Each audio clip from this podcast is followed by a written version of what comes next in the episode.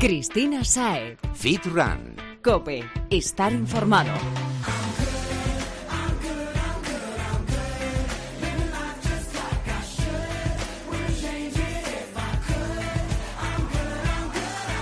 Muy buenas Fitrunner, bienvenido a tu programa favorito de fitness, running y nutrición deportiva.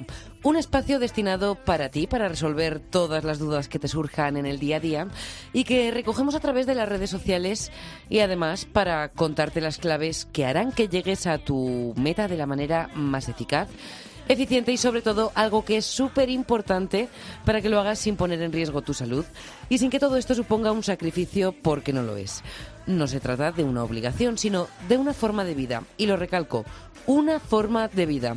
Aquí lo importante es que incorpores los hábitos saludables a tu día a día, no que los lleves a cabo durante un mes para dejarlo todo después, ¿vale?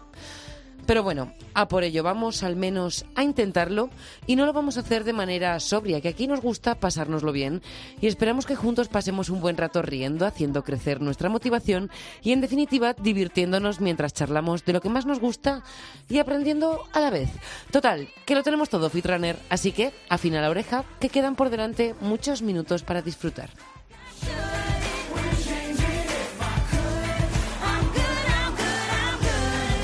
Entramos ya en serio en la nueva temporada tras la toma de contacto post vacaciones que tuvimos en el último podcast, el primero de esta cuarta temporada. Madre mía, cómo pasa el tiempo. Cuatro años dándote guerra ya.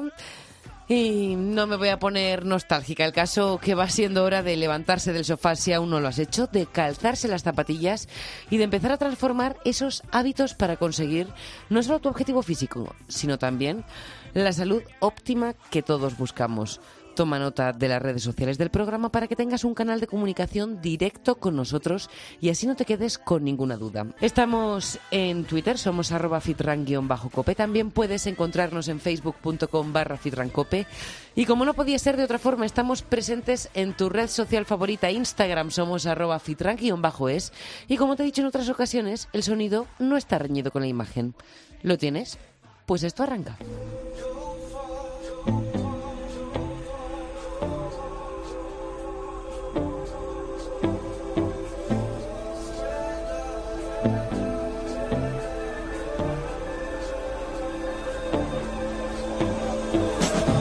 Con las zapatillas bien atadas, nuestra camiseta transpirable y unas mallas cómodas, estamos preparados para salir a correr con el head coach del Club de Corredores de Nike, Luis Miguel Berlanas. Como te podrás imaginar, tiene un currículum deportivo envidiable y que está cargado de hitos memorables, como por ejemplo el que le sitúa como récord de España de los 3.000 metros obstáculos. Pero mira, no me voy a liar más presentándole porque solo con escucharle te vas a dar cuenta de la amplia experiencia que tiene este corredor, no solo corriendo, sino también entrenando a corredores populares como tú y como yo. Luis Miguel, bienvenido y gracias por acompañarnos. Hola, buenas tardes a todos. Hoy te hemos pedido que nos ayudes con los 5 kilómetros porque son la carrera por la que empieza a probarse prácticamente cualquier corredor popular. Y para no hacer las cosas sin cabeza, pues necesitamos un poquito de orientación. Consejos fundamentales o para ti, ¿qué es lo fundamental para enfocar el entrenamiento de nuestra primera 5K? Bueno, lo primero que habría que hacer es eh, tener claro que uno está bien de salud, con lo cual si va a empezar a mm, practicar el deporte que sea, y en este caso el atletismo, la carrera a pie, pues convendría hacerse un chequeo médico eh, y si ese chequeo médico incluye una prueba de esfuerzo con electro y esas cosas, pues mucho mejor porque en algún caso podríamos descartar cualquier problema posterior. Y una vez eh, que estamos en ese punto, pues estaría bien ponerse en manos de, algún grupo de entrenamiento con algún entrenador, sobre todo para no cometer errores eh, al principio, porque yo siempre digo que correr es muy fácil. Eso es lo que nos pensamos. Es un gesto natural. Es un gesto natural y correr es muy fácil y, por eso, de hecho, tiene tanto éxito ahora la, carrera a pie. Fácil y barato. Lo difícil es hacerlo bien y ya no hablemos de hacerlo rápido, eso ya es otra historia. Pero hacerlo bien, con, con cabeza, con sentido y convendría pues empezar muy paulatinamente pues por supuesto quien, no haya empezado que no haya empezado a correr aún y tenga en mente hacer alguna carrera de 5 kilómetros como planteas pues empezar a correr, andar hasta el punto de, correr solamente dos días por semana. El caco por el que todos hemos empezado. Exactamente, eso es. Eh, además es que la, práctica de la carrera a pie es muy agradecida porque se mejora, se mejora muy rápido en cuanto se tiene un poquito de, de tesón se mejora muy rápido. Lo difícil luego, pues lógicamente, ir rebajando marcas, pero no, no, es eso de lo que estamos hablando. Ahora hablamos de, de la iniciación, Dura.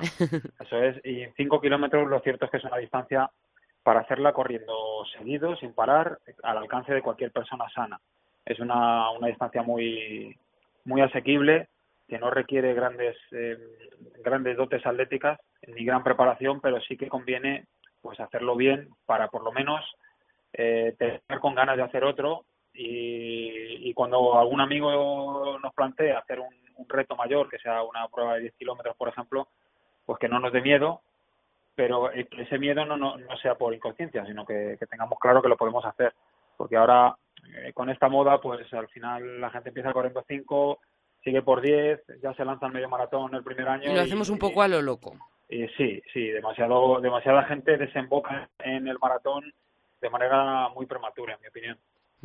¿Con cuánto tiempo deberíamos plantearnos afrontar una carrera de 5 kilómetros? Porque hemos dicho que prácticamente cualquier perfil puede hacerlo, pero claro, también tenemos que estar preparados para ello por pocos kilómetros que sean. Sí, toda la razón. Pues hombre, yo creo que de una, si pasamos de una persona sedentaria o, semisedentaria, ¿no? que a lo mejor solamente practique algún deporte o, que camine meramente, sí. Por ejemplo, pues hombre, con, en, un par de meses se puede afrontar una carrera así, habiendo hecho los, lo que hablamos de los cacos y correr, andar o incluso ya cuando pasamos esa fase y empezamos a meter lo que es solamente carrera específica un par de días por semana, se puede afrontar, porque luego al final esto, como dice el refrán, el, las balas no son las que matan, matan la velocidad que traen. Pues eh, al final cada uno se toma su prueba a su ritmo y, y, además este es un deporte, como yo digo, muy democrático, que todo el mundo tiene cabida, desde los más rápidos hasta los menos rápidos y, y cada uno tiene su, sus objetivos y, y todo el mundo puede salir ganador, por así decirlo. Oye, ahora te voy a hacer una pregunta que a lo mejor te parece un poco ridi, pero que, que, se me pasa por la mente y es si varía mucho el entrenamiento, si simplemente estamos saliendo a correr por gusto, ¿no? Hemos empezado y nos damos nuestras sesiones tres días, cuatro a la semana, media horita, cuarenta minutos corriendo, así lo hacemos para competir, para ir a una prueba, decir, venga, que estoy a un mes de la carrera, entreno de manera distinta. Lo primero que varía es la mentalidad del propio corredor pero en el, en el aspecto puramente técnico, pues sí que varía, porque vamos a jugar bastante con las recuperaciones, los ritmos, las distancias, vamos a meter eh, estímulos diferentes al, al cuerpo desde el punto de vista técnico, como digo, del entrenador, pues va a proponerle al, al corredor estímulos distintos. Ya no es simplemente correr, sino es correr con un sentido, buscando, buscando una mejora. Porque al principio, como decía, se mejora muy rápido simplemente con correr, pero llega un momento en el que hay que hacer otras cosas. Hay que hacer pues eh, variaciones de ritmo, cambio de ritmo que llamamos, hay que hacer intervalo o repeticiones de distancias determinadas, jugamos mucho con la recuperación en función de, cómo vamos conociendo la, propia fisiología del, corredor y sus capacidades, hacemos eh, rodajes más largos, es decir, eh, carrera continua más, más larga o más corta en función de lo que nos vaya interesando. ¿Sería producente en algún momento, Luis Miguel, hacer más de 5 kilómetros para preparar una prueba de 5? Sí, se puede hacer, se puede hacer sin ningún problema. Eh, porque como te digo, 5 eh, kilómetros es una distancia muy asequible y, y, cualquiera que corre, que ya se ha iniciado y es capaz de correr a 6 minutos el kilómetro más o menos o por debajo de 6, de 6 minutos el kilómetro, ya es capaz de hacer 40 minutos, 45 minutos de carrera continua y de ahí, ahí ya está pasando de los, de los 5 kilómetros, con lo cual no había ningún problema, es más, sería incluso recomendado para alguien que, digamos, ya ha pasado el, primer estadio, esta inicial del que hablamos. Estas personas que ya han hecho más de una carrera de 5 kilómetros y ahora lo que quieren es mejorar sus tiempos antes de pasar a la larga distancia porque se sienten cómodos con esta, eh, ¿algún consejo para que sigan progresando? Bueno, un aspecto que se suele dejar bastante de lado sobre todo en, cuando ya tenemos cierta edad, es el trabajo de fuerza. Y el trabajo de fuerza es muy importante porque a partir de los eh, 35 años, bueno, depende de qué autores eh, hablan de 30 o 35 o 40, pues empieza un declive en nuestra fuerza muscular y, y a veces pues lo dejamos un poco de lado y bueno, pues cuando ya estamos metidos en esta vorágine de hacer kilómetros y tal, pues nos olvidamos de ese trabajo. Y, trabajo de fuerza no solamente si es al gimnasio y meterse debajo de la barra. No, no, para nada. Hay otra, hay otras maneras de trabajar la fuerza sin, sin necesidad de, máquinas y se puede hacer con, con un entrenamiento dirigido, con, con, trabajando con nuestro propio peso, el propio peso del cuerpo. Y ese es un aspecto que, que quizá eh, en el que se podía mejorar bastante y muchas, muchos de los corredores que hay ahora mismo habituales que, que ya les ha picado el gusanillo de, la carrera a pie y están cada fin de semana o los vemos por nuestros parques. Sí, porque como ahora tenemos prácticamente carreras todos los domingos. Exactamente, y, unas cuantas además, aquí en, la, en la zona centro muchísimas. Se solapan. Pero, pero bueno, en, la zona de Valencia, en País Vasco, en, en Cataluña hay muchísimas carreras igualmente. Y en definitiva toda España está ahora mismo estamos involucrados con la carrera.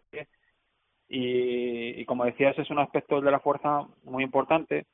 Luego otro aspecto que para que es un gran desconocido para la mayoría de la gente es el trabajo de, técnica de carrera un trabajo de técnica de carrera bien hecho y bien dirigido también implica trabajar la fuerza específica de, de los músculos que además que nos va a evitar más de una lesión. Probablemente pues nos, nos ayuda a corregir un poco la postura y, y hombre, no quiero decir que vayamos a, correr todos como, como Mohamed Farah, pero sí que vamos a correr cada uno con, con nuestra con nuestra tipología, vamos a correr de, manera más correcta, mientras, eh, como digo, estamos trabajando la fuerza también, con lo cual esos dos aspectos que van, como digo, de la mano, pues eh, habría que tenerlos en cuenta. Pues Miguel, ¿algún consejo más allá de la de la mera puesta en práctica, ¿no? Para el entrenamiento, para que estos corredores afronten su prueba con éxito. Pues que no se sientan obligados a nada, que nadie. Luego hay un aspecto y aquí tengo que personalizar más en las mujeres, es el tema del, de la vergüenza. Todavía sí existe un poco de como de vergüenza ir a correr solos, solas en este caso, y por lo menos por lo que yo tengo pulsado con gente que a la que a la que entreno o gente a la que he visto, y esto, como decía, es un deporte muy democrático. Además, es una, tenemos cabido esta vida todos y, y es un, una actividad totalmente natural. Eh, hay que disfrutarla y coger el, coger el gusto. Y cuando coges el gusto, ya, ya no va a haber un domingo que no quieras salir a correr. Da igual, vas a disfrutar, vas a ser capaz de disfrutar cuando llueve, cuando hace sol, cuando nieva o bueno, cuando hace viento a mí me cuesta un poco más, pero por lo demás, a mí, el, una vez que le has cogido el truco y el gusto a correr, siempre vas, a, vas a, a, ver el momento de salir a correr y a disfrutarlo. Y además, si quieren que sea más llevadero, pues que se busquen un grupo de entrenamiento, que además eh, estos grupos de entrenamiento hacemos una labor social impresionante porque yo mismo en el grupo de, de Nike tengo un, un grupo maravilloso de gente que se han hecho amigos ahí, no se conocían de nada, se han hecho amigos ahí y ya pues eh, aquello traspasa un poco lo que es el, mero el mero trámite de la actividad deportiva, sino ya es un tema más social, de, amistad y de, y de, definitiva de disfrutar de un, de una parte de ocio que nos une a todos. Es una de las mejores cosas que nos puede dar el deporte. Totalmente, totalmente. Con este consejo, bueno, con estos, con todos los que nos estás dando en el programa de hoy nos quedamos esperando afrontar nuestra 5K con éxito o si no es la primera, mejorar nuestra marca porque a eso vamos a ser cada día un poquito mejores. Muchísimas gracias por atendernos. Ah, gracias a vosotros.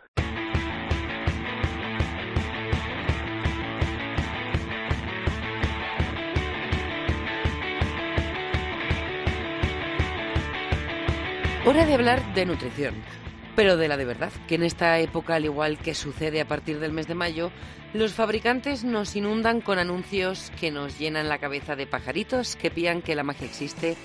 Y en serio, hasta lo que yo sé, la magia no es real. Existen los trucos, pero nada más. Para ayudarnos a distinguir el marketing de la realidad, lo que funciona de lo que no, está con nosotros el gran e incondicional Jesús Santín, asesor nutricional en Balance Fit Club y gurú de la nutrición de este programa. Bienvenido, Jesús. Buenas tardes, Cristina. Bueno, ¿qué tal ha ido la semana? ¿Alguna novedad o todo sobre la marcha? Se nota que se ha reincorporado ya todo el mundo, ya está funcionando septiembre a tope y la gente viene con, con ganas de empezar y que no le pille el toro como el año pasado. Pues así da gusto. Y en tu caso, trabajo pero sarna con gusto No pica. No pica. bueno, comentaba que hay por ahí suelto mucho vendedor de humo, como te gusta denominarlos a ti, que nos ofrecen productos adelgazantes y otros complementos y suplementos alimenticios que, según dicen en su etiqueta, favorecen la pérdida de grasa, pero ¿realmente lo hacen? Quiero decir, la gente tira mucho de este tipo de, de, productos. Unos porque comienzan ahora, no tienen ni idea y quieren ese milagro rápido, y otros porque vienen de cometer excesos y piensan que así van a recuperar antes lo perdido. Pero, pero ¿funcionan o es un engañabobos?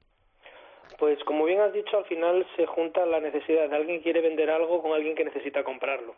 Con lo cual eh, no hay mejor producto que el que un cliente se quiere creer que funciona.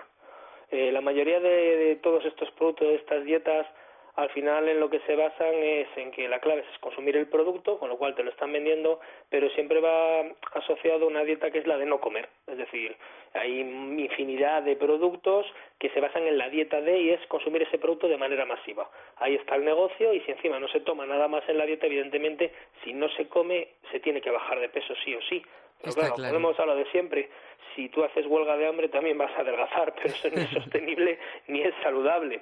Con lo cual, yo siempre se lo digo a la gente, cuando haces una buena nutrición, si yo te dijese que la clave son eh, un extracto de hierbas que yo te proporciono en un sobre y que se lo añades a una infusión después de comer, pues creerías que los 10 o 15 kilos que yo te estoy quitando vienen de tomarse esa infusión y realmente vienen de hacer una buena dieta. Exacto. Prueba a tomarte solamente el sobrecito a ver qué pasa con tu cuerpo. A ver qué pasa, efectivamente. Bueno, entonces esto eh, ineludiblemente tiene que ir acompañado de unos hábitos de vida saludables para que tenga algún efecto, pero ayuda a que progresemos un poquito más rápido. Bueno, hay algún producto que sí, algún producto que quieras que no, siempre te va a complementar o favorecer, unos mucho, otros apenas pero evidentemente el, milagro que se les atribuye de esa pérdida de peso normalmente no suele ser así, está muy, muy incrementado, muy engrandecido por la necesidad de vender el producto. Eh, ¿Qué ingredientes o componentes, mejor dicho, deberíamos buscar en un producto que pueda favorecer eh, un poquito la, la pérdida de grasa, que nos ayude a unido a todos estos buenos hábitos? A bajar más fácilmente? Pues mira, básicamente depende de por dónde queramos incidir en, en, la pérdida de grasa, por ejemplo. Hemos hablado muchas veces eh, dentro del rango de la suplementación en los termogénicos o quemadores de grasa, que son componentes que favorecen la aceleración del metabolismo tocando el sistema nervioso. Entonces es importante que haya eh, vía estimulante, pues podría ser cafeína, teína, todo lo que serían estimulantes del sistema nervioso y luego eh, otra parte que también normalmente lo suelen los termogénicos serían pues los optimizadores de los carbohidratos como puede ser la gacina camboya eh, el ácido el ácido hidroxicítrico que es el me hace gracia porque la mayoría de componentes que estás mencionando son naturales nada químico sí suelen ser todos extractos naturales eh, sacados de plantas pero luego que nunca se nos olvide mm, muchos de los fármacos y muchas de las de las soluciones curativas son extractos herbales potenciados al máximo, es decir, la mayor medicina siempre ha estado en la, en la naturaleza. De ahí a que haya concentraciones altas en determinados alimentos como para curar o favorecer es otra cosa, pero principios activos como tal, por ejemplo, la sinefrina eh, procede de la, del extracto del sauce, de la corteza. Al final todo lo vamos a encontrar siempre su derivado herbal o su equivalente en la, en la naturaleza. Mm. Luego también, Cristina, tendríamos, por ejemplo, pues sustancias que nos ayudan a, a saciar. Pues por ejemplo, eh, el chitosan, que al beberlo con agua eh, aumenta mucho lo que sería su volumen en el estómago y es saciante. Luego ¿Qué es esto del chitosan? Que lo he pues escuchado son muchas extractos de, de, plantas, fibras, vegetales, etcétera, que, que, lo que hacen es eh, incrementar su volumen cuando se, se hidratan, con lo cual sacian. Y luego también tienen gran capacidad, por ejemplo, eh, algunos eh, polisacáridos, perdón, eh, oligosacáridos de, de, captar las grasas se adhieren a ellos para evitar que, que, sean absorbidas en el trato intestinal, con lo cual pues también favorecen su eliminación eh, cuando vamos al baño. Eso sería un poquito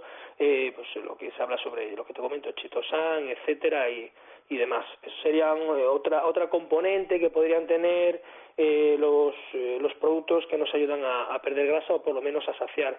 Y hay infinidad de ellos, algas, luego hay otros que no tienen ningún tipo de base científica, como puede ser la, dieta, por ejemplo, del sirope de, de, arce, que se ha puesto muy de moda. Al final, si te basas y ves la dieta, simplemente se trata de consumir el sirope a discreción y acompañarlo de fruta y verdura, es decir, pequeños picotazos de azúcar y no comer. Lo que íbamos al principio de si no comes, ¿cómo no vas a Lo más simpático cuando lees muchas veces en ciertas páginas eh, un poquito las contraindicaciones de la dieta, te dice que lo pueden realizar todas las personas y se tienen que abstener embarazadas, madres lactantes, niños diabéticos, hipertensos y que tengan otras Casi nada. Vamos a ver, Sanísimo. una dieta no puede hacer alguien que tiene una, un problema para que le ayude, entonces, madre mía, casi creo que me va a sentar peor la dieta de lo que me va a arreglar. Total. Con lo cual, volvemos a hablar siempre, es que no es una dieta muy saludable. Bueno, Jesús, te estoy escuchando hablar de todo esto, pero te noto, no te noto tan convencido como, como otras veces, no porque no sepas de lo que estás hablando, sino porque creo que no te convence mucho el producto. ¿Tú realmente recomendarías a algún tipo de perfil consumir alguna de estas ayudas? Hablo de productos en general que favorecen la pérdida de grasa o el adelgazamiento directamente, porque los hay que incluso te dicen con esto vas a adelgazar. Pastillas, batidos, barritas. ¿Sí o no y para quién? Siempre se lo he dicho a la gente, ninguna, ningún plan nutricional puede estar eh, basado los pilares pueden ser el consumo de ningún tipo de suplemento porque si no entonces pierde su, su propio su propio sentido la palabra suplemento. Es decir es un añadido a algo. Entonces primero vamos a partir de la base que siempre la dieta es lo más importante lo que comemos. Y luego dentro de los componentes que hemos mencionado me quedaría por la experiencia y por demostrado de los termogénicos que son los que utilizamos los deportistas de, de competición que, que, que, al final eh, nuestro día a día y nuestro nuestro objetivo eh, va en ello, es decir, no podemos permitirnos el estar probando si algo funciona, si no, si voy a ver si me... No, no, vamos a, tiro fijo, entonces se llevan usando infinidad de tiempo, sí que es verdad que se le van añadiendo algunas cositas que se van mejorando, lo que digo, el ácido deoxicítrico, etcétera, etcétera, pero es como el único suplemento que me quedaría. El resto de, de pócimas milagrosas, productos que vienen importados de Hollywood, sobre todo cuando algo viene de las famosas, de los famosos, de las estrellas, eh, uf, soy súper reticente ya de primeras porque sé lo que pasa, que deja de ser una moda. totalmente. Y al final siempre digo, darle un poquito de tiempo y veremos lo que se queda, lo que se instaura y lo que al final no se acuerda nadie hasta el año siguiente.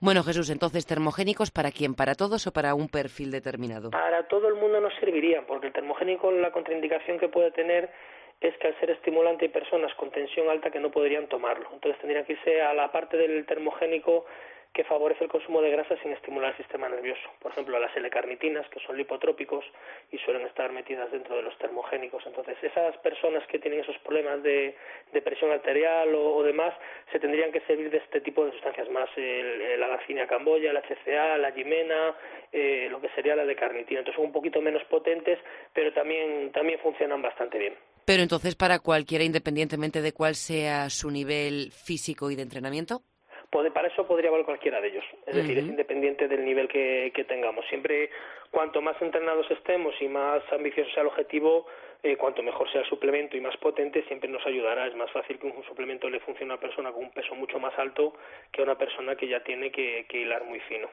Pues antes de despedirnos voy a aprovechar para hacerte una pregunta que quiero que me aclares porque se escucha para referirse a prácticamente lo mismo distintas expresiones. Me estoy refiriendo a perder peso, perder grasa, adelgazar, ¿son sinónimos o no?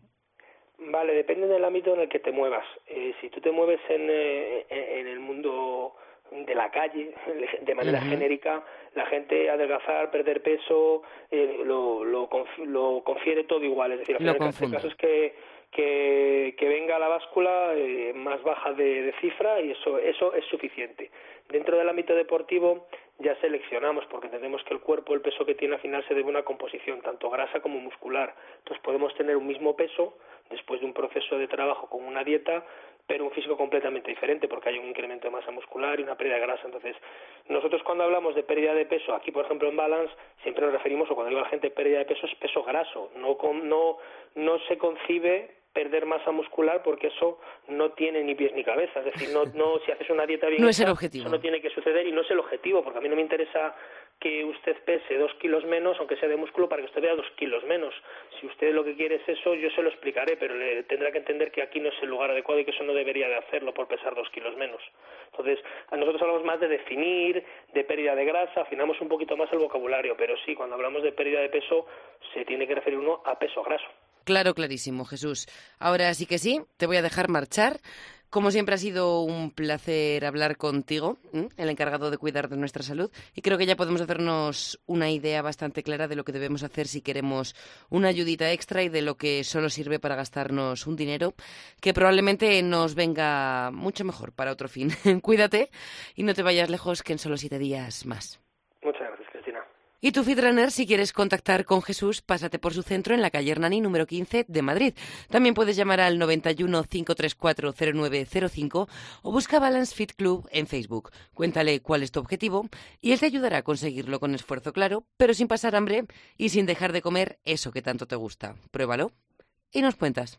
Cristina Saez. Fit Run. Cope. Estar informado. Comer en positivo es el nombre de la jornada que ha organizado la Cámara de Comercio de Madrid en colaboración con el chef Álvaro Smith.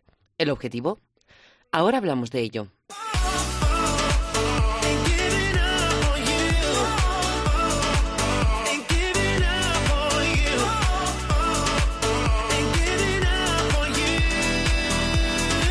Comer en positivo.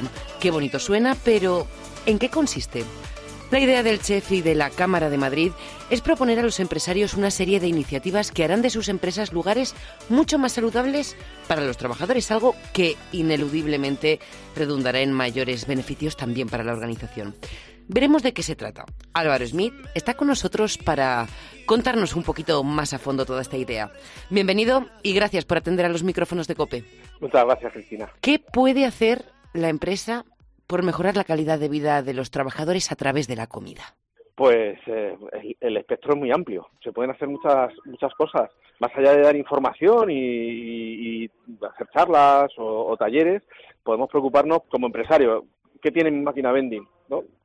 Cuando mi, mi empleado para para hacer un, un paréntesis y para descansar un poco, ¿qué es, qué es lo que yo le, le pongo a mano? Y generalmente ponemos la máquina, ponemos el espacio y lo que meten dentro ya depende de la, de la empresa. Con esto me estaré ganando muchísimos amigos del sector del vending. Pero podemos hacer porque haya más verduras, más, más frutas, eh, menos chocolates, otro tipo de, de, de snack más saludables, con menos grasas. con Ahí menos- quiero hacer una aportación porque normalmente en las máquinas, que son pocas, que nos encontramos una manzana o un sándwich un poco más sano, eh, es como el doble del precio que una chocolatina. Claro, el producto es mucho más perecedero. Entonces aquí siempre está la, la eterna pregunta, ¿quién asume las mermas? Entonces el tirón de orejas es para nosotros como consumidores. Si estoy reclamándole a mi empresa que me ponga verdura, que me ponga fruta, pues luego cuando me la pone vamos a consumirla. Y vamos a hacer por, por consumirla e intentar también anunciarlo. Muchas veces no se anuncia que tenemos manzanas en la máquina. Ay, Y desde eh, que ponemos la primera hasta que alguien se da cuenta, pues se nos ha puesto pocha, ¿no? pues Entonces, sí. los precios los precios en este sentido suben pues porque no es lo mismo una chocolatina que te puede aguantar dos meses a una manzana que bueno pues, pues Sí, puede 10 estar tres, días como días. mucho. Mm. y eso conlleva bueno pues la pérdida el viaje del del operario de la, de la máquina pero bueno yo tengo experiencia en distintas empresas donde a mayores han ido incrementando más líneas, más líneas, más líneas y tienen ahora más fruta, más verdura, más crudités, con, con salsitas, con hummus, con, con cosas Mm. que aunque teniendo una vida perecedera más corta, eh, bueno, pues tiene mucho más tirón y, y lo están consumiendo mucho más. Bueno, entonces lo primordial es implicación y querer por parte de la empresa, pero también de los trabajadores, Claro, y ser cons- consciente de que si lo demandamos, lo tenemos que consumir. sin lugar a dudas. Álvaro, ¿y esto de comer en positivo qué es? Bueno, uff, esta es la, la- Mm. bueno, esta es la pregunta difícil de contestar. Yo empecé por, por dar clases de cocina japonesa, eh, luego estudié dietética y nutrición y un día descubrí un curso eh, de cocina japonesa de tres horas que me fui a seis hablando de, de cómo el cuerpo funciona, de cómo le afectan los, los ingredientes, cómo le afectan los alimentos, cómo en función de qué hora podemos comer qué según qué cosas. Y entonces ya dije, bueno, pues aquí hay que diferenciar. Hay que hacer dos vías, una de taller, otra de charlas, otra de nutrición, otra de, de cocina. Al final, el, el- digamos, el paraguas de comer en positivo habla de, la satisfacción de comer, de, comer bien, de preocuparnos por nuestra salud, de hacernos agentes activos, no, no delegarla en terceros, en médicos, en dietistas. En... No, no, yo si quiero estar sano, yo tengo que... Todos sabemos más o menos por dónde van los tiros de lo que debemos y no hacer. Claro, lo que pasa es que a veces el ego... El autoengaño. La, costumbre nos juega malas pasadas. Mm, me voy a permitir esto, ¿no? y me premio, pero claro, como de pequeño nos premiaron con helados y bollos, pues a día de hoy nos seguimos premiando con lo mismo. No pensamos en premiarnos con una manzana, que es lo que realmente sería un premio. Sí, por lo menos para nuestro cuerpo, aunque quizá no para nuestro cerebro. Nada, pero es cuestión de costumbre. Si tú al final lo vas haciendo, vas incrementándolo, eh, ya te digo que a nadie le gustó su primera cerveza, ni su primera calada de pitillo, entonces, bueno, ¿por qué no vamos a disfrutar de una manzana que ya a priori nos gusta? ¿no? Pues sí. Álvaro, volviendo a, las comidas, a este comer en positivo en el día a día durante las jornadas laborales, nos hemos referido a las máquinas de vending o lo que está puesto a disposición para esas deshoras, pero muchos trabajadores en España comen en sus lugares de trabajo. Sí. Tenemos varias opciones. Están las empresas que tienen su propio comedor con sus menús, otras que dan cheque restaurantes y otras directamente que no te dan nada. Y tú eliges si vas a comer por ahí o te llevas tu tupper. Para todos estos casos, ¿qué, ¿Qué pautas darías o qué recomendaciones para conseguir llevar una alimentación sana aún fuera de casa? Líneas de acción. La primera es información. O sea, tenemos que tener información y estar informados y, ¿por qué no, formados en, lo que tenemos y debemos de comer en cada momento. O sea, no tiene mucho sentido estar en la oficina eh, tomarte un primero, un segundo, un postre y así encima jueves o viernes que te empiezan al chupito, ¿no? Y luego querer rendir por la tarde. El cuerpo está o para la digestión o para trabajar pero ambas cosas nos cuesta. Y entonces reconoceremos ese gesto de dar cabezazos contra la pantalla del, ordenador, ¿no? Entonces, lo primero es informaciones. Planteate que puedas tomarte medio menú. Entonces, hay una línea de acción que hacemos en Comer Positivo que es eh, ver los restaurantes de la zona, de influencia de la empresa y hablar con ellos, ¿no? Y decirle, oye, ¿por qué no...? Mm, si quieres tener más clientes, pues si tú ofreces un primero y un segundo equilibrado, si ofrecemos un medio menú digamos que sea lo suficiente como para seguir aguantando y, estar nutridos y podamos sí, nutritivo pero no pesado Claro, mucho más. Esto al final genera que tú estás mucho más despierto, más activo mentalmente. y, bueno, pues eso lo agradece el empleado, lo agradece el restaurante, lo agradece el, empresario. Hacemos jornadas de el tupper en positivo, es decir, ya que te tienes que llevar la comida o quieres llevarte la comida, ¿eh? pues vamos a ver combinaciones de menús que te sean lo suficientemente variadas, agradables y estimulantes para, para no estar comiendo encima del teclado, encima con cara de... No me digas nada, en un tupper cabe lo que te apetezca, soy la reina del claro, tupper. ¿y por, qué no, ¿Y por qué no dos tuppers, no? Porque yo he visto gente que se lleva el filete con la ensalada y o se toma el filete frío por no calentar la ensalada o se calienta la ensalada por meterlo en el microondas para calentar Te voy a decir que estás hablando con una persona que sale de casa con entre 5 y 7 tuppers en el bolso a diario. Qué bueno, qué bueno. Pues por Dios, ayúdame, vamos a ser más adeptos. Organización y planificación, y si la gente quiere, puede. Claro que sí. Al final siempre volvemos a lo mismo del tiempo, ¿no? Lo mejor que podemos hacer por, por nuestra comida es gastar 15 minutos del domingo y ver qué es lo que vamos a comer. Conforme a eso, hacer una lista de la compra y luego el primer principio principal de toda lista de la compra. este lo, mi mujer lo tiene clavado, es eh, Álvaro Jolín. Si no está en la lista, no hace falta. Los mejores 10 minutos de la semana, los que me ahorran tiempo ya el resto de días. Y dinero para el bolsillo y además sentado planificas con cabeza y no con el estómago hambriento. Totalmente. Y, bueno, y, sabes que si vas a hacer un puré de verduras y otro día un salteado de verduras, pues planificas el salteado, luego guardar bien en el frigorífico, con mitad de esa cantidad haces el puré de verduras y bueno, ahorras tiempo, recursos, energía. Todo esto es de lo que hablamos en, los talleres de, de Taper en, positivo. Tenemos acción. Pues antes de despedirnos, te voy a preguntar cuáles son las enfermedades más comunes o mejor más habituales que evitaríamos. Pues mira, eh, en datos además estadísticos, todo tema de enfermedades cardiovasculares, de colesterol, ácido úrico, todo lo que afecta a lo que es el sistema coronario, eh, no lo podríamos cuidar. Hay un taller que es además de específico, hacemos de a nivel de batidos con ingredientes, los green shakes, ahora que son famosos, bueno, pues terapéuticamente hablando, ¿no? ¿Cuáles serían unos batidos buenos para cuando tenemos colesterol? La obesidad, todo lo que lleva eh, asociado a la obesidad, como la diabetes, eh, osteoporosis, ¿no? Mujeres ya mayores, hombres, también hay un porcentaje de hombres que sufren de descalcificación, bueno, pues cosas orientadas, el ácido úrico, bueno, el espectro es amplio. pero estas son, suelen ser las, las más generales. Tema de colesterol, ácido úrico gota, eh, osteoporosis. Pues nada, concienciación a través de la información, una información completa que nos permita saber qué cuándo debemos comerlo y que en el trabajo también, también se puede. Nada. Yo quiero aprovechar la ocasión para agradecer a la Cámara de Comercio esta colaboración que, hacemos a medias para poder difundir el, mensaje de comer en positivo y, lo que es un proyecto de empresa saludable. Pues desde aquí se lo agradecemos también a ellos y a ti, porque esperamos que con esta iniciativa cada vez sean más las personas que, que se cuiden, que tengan una vida saludable y las empresas que se conciencien de que esto es importante también para ellos. Jolín, muchas gracias, Cristina. Hasta pronto, Álvaro. Igualmente, un abrazo.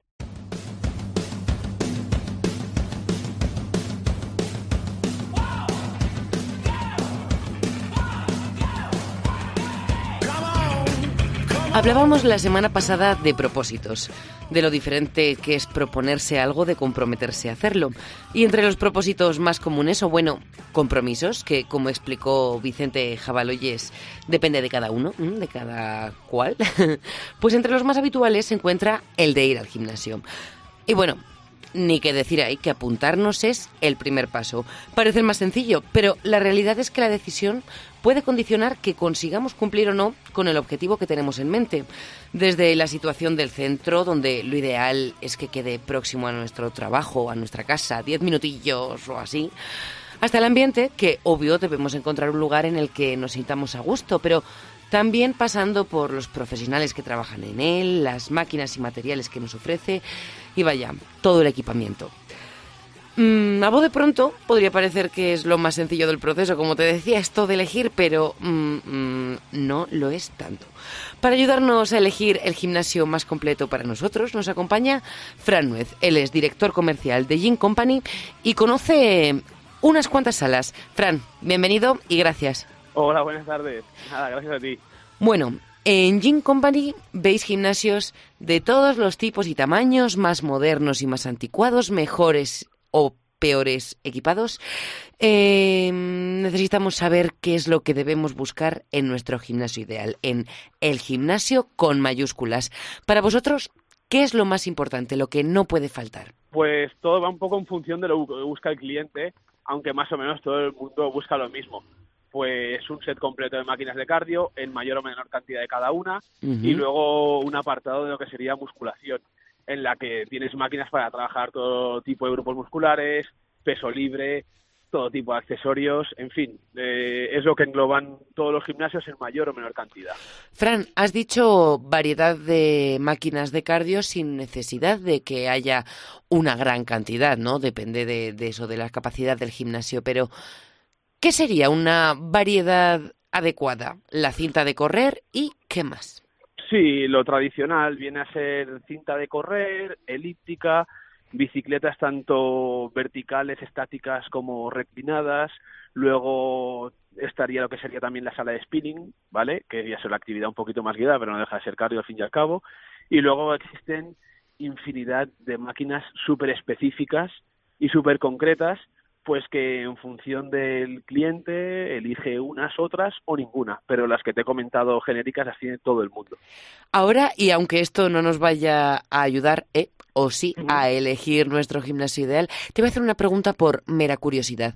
Si lo sabéis, claro, ¿cuál es la máquina de cardio menos común en los gimnasios españoles? Están todas estas que te he comentado. Lo que, lo que quizás que la que hay en menor cantidad sería la bicicleta con respaldo. Lo que tampoco es que está súper discriminada.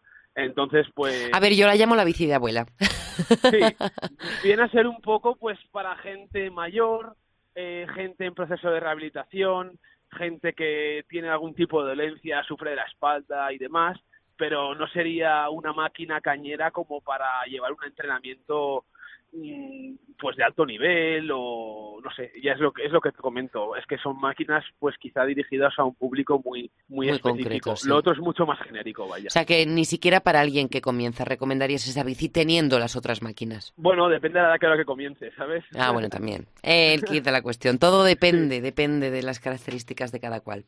Sí sí Fran, hemos hablado de las de cardio y bueno, si nos vamos ya un poquito más a las de tonificación o musculación, ¿qué máquinas serían las imprescindibles, las que todo gimnasio que se precie debe tener? Pues todas las máquinas para trabajar, grupo superior, grupo inferior, eh, sobre todo pues máquinas de pectoral, máquinas de espalda, máquina de hombros, extensión de piernas, femoral, prensa de piernas. Yo creo que esas que te he comentado, 5, 6, 7, serían la base. Y luego, a partir de ahí, pues ya puedes coger una máquina específica para bíceps, una para tríceps, otra para gemelo. Pero bueno, que en muchas de las otras máquinas, por ejemplo en la prensa, ya trabajas un poco todos los grupos musculares del tren inferior, ¿sabes? O sea que eso es muy genérico y serían pues esas 5 o 6 que te he dicho al principio.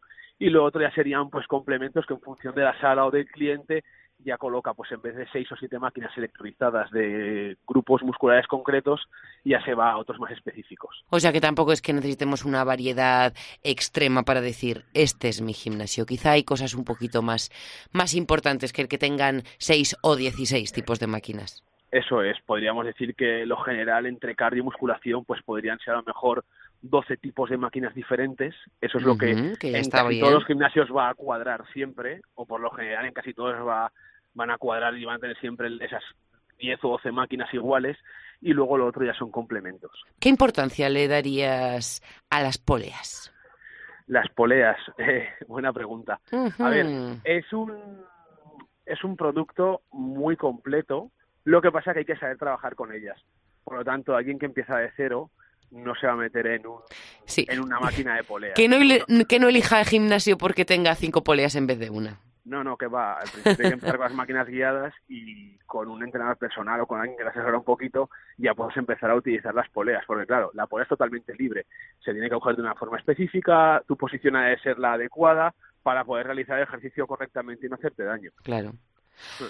Bueno, hay máquinas más y menos modernas, como decimos, y, en variedades infinitas. Pero hay gente que se apunta al gimnasio no para estar en la sala de fitness, sino para asistir a las clases colectivas. Y ya has mencionado la sala de spinning, ¿no? Correcto. Pero ¿qué otro material nos va a indicar que el gimnasio que estamos visitando tiene una oferta lo suficientemente holgada de clases, de actividades colectivas? Pues esto es tan simple como no ya máquinas como tal, sino como accesorios, steps, balones, gomas elásticas, con todos esos materiales tan simples, ¿vale?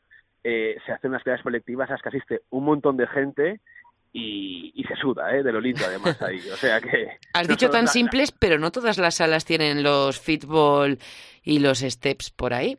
Claro, es que el problema para tener una sala con accesorios de ese tipo sería el espacio. No todos los gimnasios disponen de una superficie lo suficientemente grande como para poder hacer una clase de actividades dirigidas no con bicicletas de spinning, sino con ese tipo de accesorios. Piensa que el trabajo no es estático como la bicicleta de spinning, que las bicicletas en la sala de spinning están colocadas de una manera, la gente se mete encima de la bicicleta y ya está. En una actividad dirigida pues con steps, con gimbals, con elásticos, pues estás en, constante, movimiento y no estás parado en el sitio como la bicicleta, por lo tanto te hace falta una sala bastante más grande. O el mismo espacio, pero con mucha menos gente. Entonces, claro, ahí está el, tema, vaya. Y creo que aquí entra en juego otro tema que nos importa y mucho, el dinero, la cartera. Encontramos gimnasios que se ofrecen desde menos de 20 euros, pero también los hay por 200 euros al mes. Mm, ¿El precio es un, es un indicador de lo que nos vamos a encontrar o no necesariamente? No necesariamente, porque ahora están saliendo un montón de cadenas low cost, las cuales equipan sus salas con las mejores máquinas del mercado yo personalmente eso no eso no es mi, mi campo ni en lo que trabajo pero no sé cómo renta cómo puede, se puede llegar a rentabilizar eso pero vamos si lo hacen es porque funciona y al final les cuadra a ellos vaya. Pero es lo que te digo ahora mismo están saliendo un montón de franquicias y de salas nuevas que a precio low cost te ponen de la mejor maquinaria que hay en el mercado actualmente pues sí competirán por con la cantidad de socios que, se les apunten, porque... Mm, no, porque las salas tampoco son excesivamente grandes, o por lo menos esa es la filosofía de ese tipo de franquicias.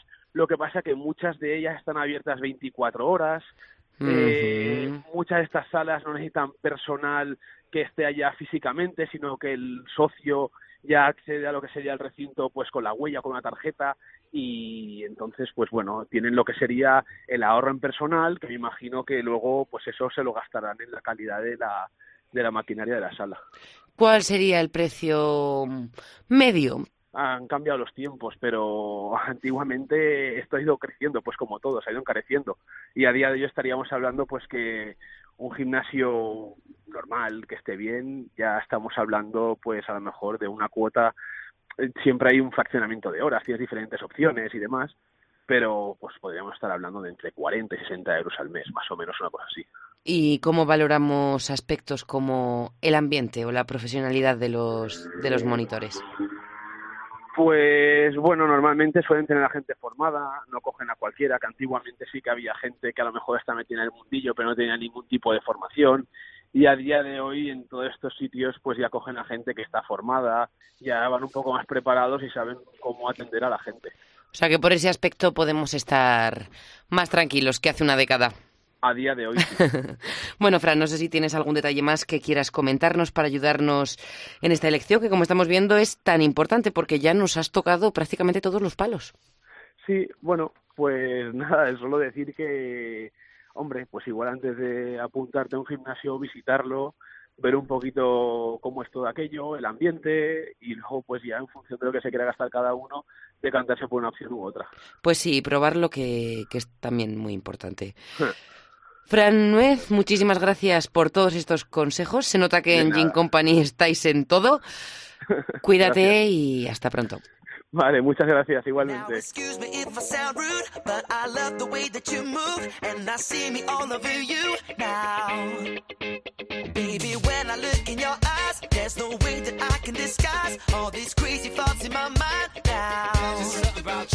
Estamos llegando ya al final de este programa, Fitrunner, pero no podemos irnos sin hablarte de la gran cita de corredores populares que hay organizada en Valencia para la primavera de 2018. 24 de marzo. Graba esta fecha en tu mente o por si las moscas, anótala también en tus agendas, calendarios y dispositivos móviles porque es el día en que el Mundial de Media Maratón se celebrará en la capital valenciana. Sobre cómo se desarrollará, a quién está dirigida y el estado de las inscripciones va a hablarnos el próximo invitado. Él es Juan Manuel Botella y es gerente de la Sociedad Deportiva Corre Caminos, portavoz de la organización del evento. Bienvenido, Juan Manuel. ¿Qué tal, Cristina? ¿Cómo estás? Encantada de tenerte con nosotros. Decimos que el 24 de marzo es la fecha señalada en el calendario. ¿Cuántos corredores hay inscritos actualmente? Mm, es difícil hacer una estimación de cuántos hay ahora, puesto que la, invitation letter, la, carta que envía la Federación Internacional de Atletismo a todas las federaciones del mundo, y son 214. Wow. Eh, la Federación de Atletismo tiene más países afiliados que la ONU, y, esto es un hecho sorprendente, pero Una barbaridad. Eh, va a generar un aluvión de inscripciones eh, latentes, con lo cual pues esperamos eh, que a la prueba de élite de aquellos atletas que representan a sus países tenga una cifra de en torno a 250 corredores y la prueba popular pues esté por encima de los 10.000 participantes. Una barbaridad. No me atrevo a decir, no me atrevo a decir una cifra fidedigna porque con toda honestidad es la primera vez que hacemos un mundial eh, en España con este formato, es decir, prueba de élite más prueba popular. Solo es la tercera vez que se hace en la historia del atletismo y ha tenido cifras muy dispares, puesto que en el anterior, el primer mundial que se hizo en Copenhague, que se simultaneó la prueba de élite con la prueba popular, fueron cerca de, de 20.000 personas y sin embargo en Cardiff hace ahora eh, dos años pues fue un poquito inferior la cifra. Y respecto al número de países participantes, ¿habéis hecho alguna estimación? Pues creemos que va a estar en torno a 50 países. Wow, que está bastante bien.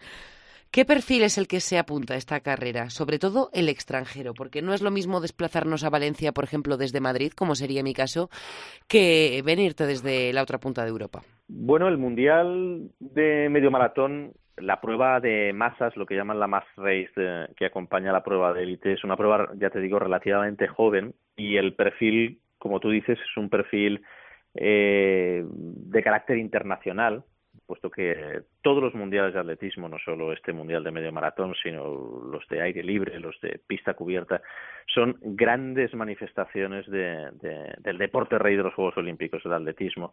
Y eso se vive de una forma muy cosmopolita, muy internacional. Entonces nosotros creemos que por comparación con nuestro medio maratón anual, el medio maratón Valencia Trinidad Alfonso EDP, pues la cifra de personas que vengan de fuera de España va a ser muy superior. Eh, quiero ser prudente con esto también. No quiero, Pillarte los dedos, sí. venirme arriba y, quiero ser eh, honesto. No te voy a dar una cifra porque no la sé, pero estamos seguros de que el porcentaje eh, de personas eh, que vengan de fuera pues va a estar por encima, muy por encima de las cifras habituales en nuestro medio maratón que están en torno al 20% de personas extranjeras.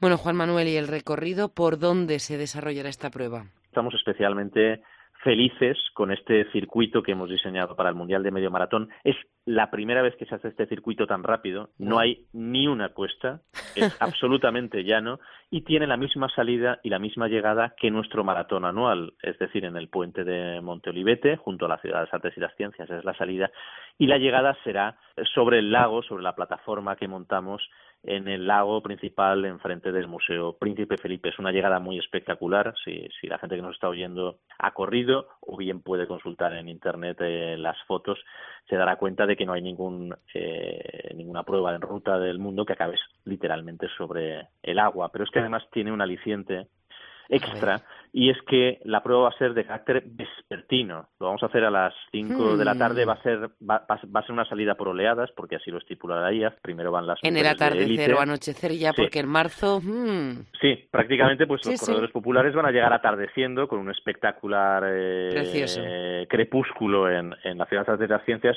con, con unas luces muy especiales en ese entorno y con una retransmisión internacional de televisión pues que va a llegar a todo el mundo y, y se darán cuenta de que esta prueba es especial por muchas razones. Juan Manuel, después de habernos puesto los dientes largos, nos tienes que decir qué hacemos para inscribirnos si aún estamos a tiempo. Bueno, pues basta con poner medio maratón mundial 2018 en Google para que salga la plataforma, la página web nuestra página web del Mundial de Valencia 2018 e inscribirse. Esperamos contar con los mejores atletas del mundo, en los mejores semimaratonistas, pero además esperamos una, una, un, un, evento muy especial por esa condición vespertina, ¿no? con una temperatura un poco más baja, con una atmósfera especial, con un circuito muy llano. Tenemos muchas esperanzas de que estén aquí muchos campeones y tenemos eh, la ilusión de que cualquier persona que quiera pueda seguir esa misma senda de los campeones en Valencia y participar con ellos de una fiesta internacional del atletismo. Por nosotros que no sea, que llegue a cuanta más gente mejor, porque un evento como este merece la pena disfrutarlo. Juan Manuel Botella, muchísimas gracias por atendernos, esperamos que todo vaya genial y que volvamos a hablar en unos meses a ver, a ver qué tal va el asunto cuando se vaya acercando la fecha clave. Muchas gracias a vosotros.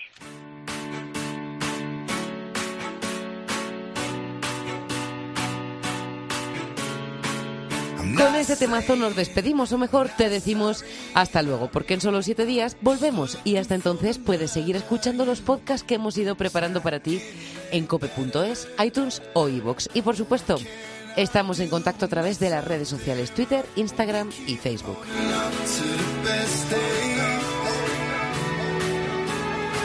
En la técnica, Jesús Hernández. Jesús, gracias por el manejo de los mandos. Y recuerda, Fitrunner, que puedes escuchar la música que ha sonado en el podcast en las listas que hemos creado para ti en Spotify. Somos Fitran-Music y tenemos música para rato.